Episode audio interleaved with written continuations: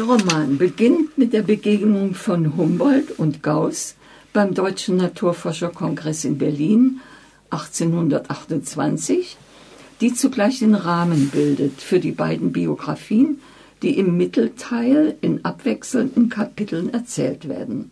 Ich lese den Anfang. Im September 1828 verließ der größte Mathematiker des Landes zum ersten Mal seit Jahren seine Heimatstadt, um am Deutschen Naturforscherkongress in Berlin teilzunehmen. Selbstverständlich wollte er nicht dorthin.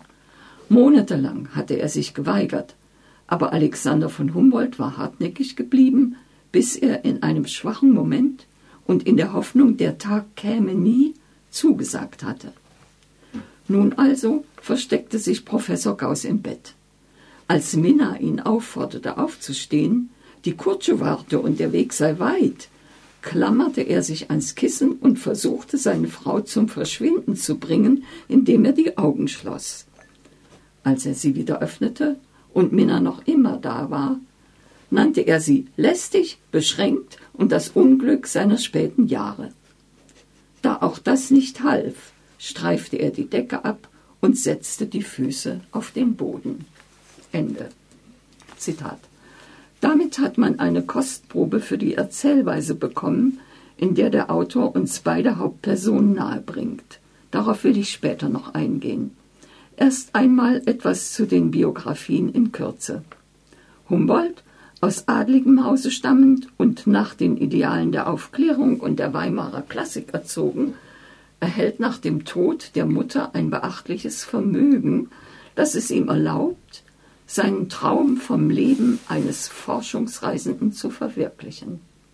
Anders als sein Bruder Wilhelm, dessen Liebe der Philosophie und den Sprachen galt, hatte er sich von Kindheit an mit der Erforschung und der Kategorisierung der Natur beschäftigt und die Sehnsucht, die neue Welt zu erforschen, genährt. Zusammen mit seinem Begleiter, dem Botaniker Aimé Bonpland, spricht er 1977 im Alter von 30 Jahren zu einer mehrjährigen Reise nach Südamerika auf, die ihm weltweite Bekanntheit und Ruhm einträgt. Ganz anders Gauss.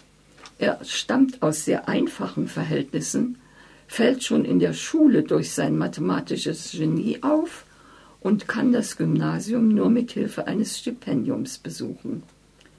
Das Geld für seine junge Familie später muss er zeitweise als Landvermesser verdienen und verfasst dabei trotzdem sein mathematisches Lebenswerk, die Disquisitiones Arithmeticae.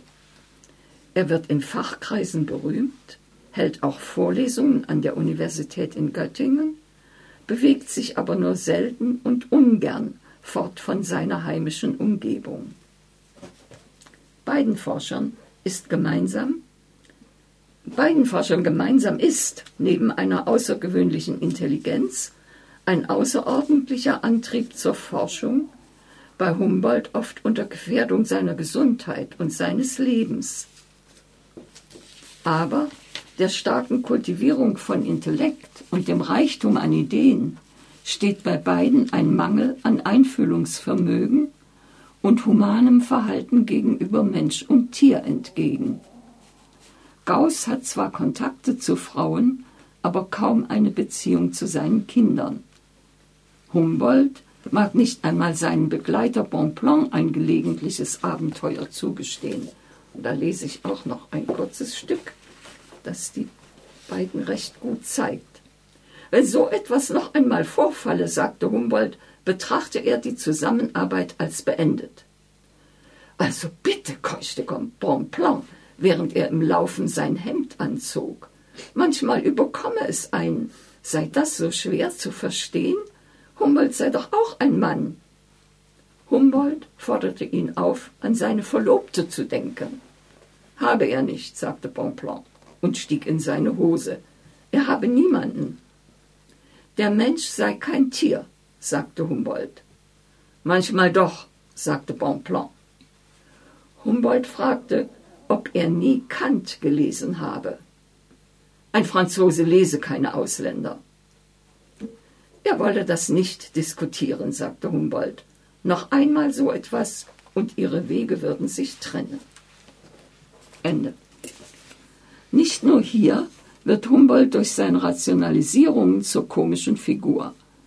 Für den Leser ist diese pointierte und manchmal kabarettreifte Darstellungsweise sehr vergnüglich.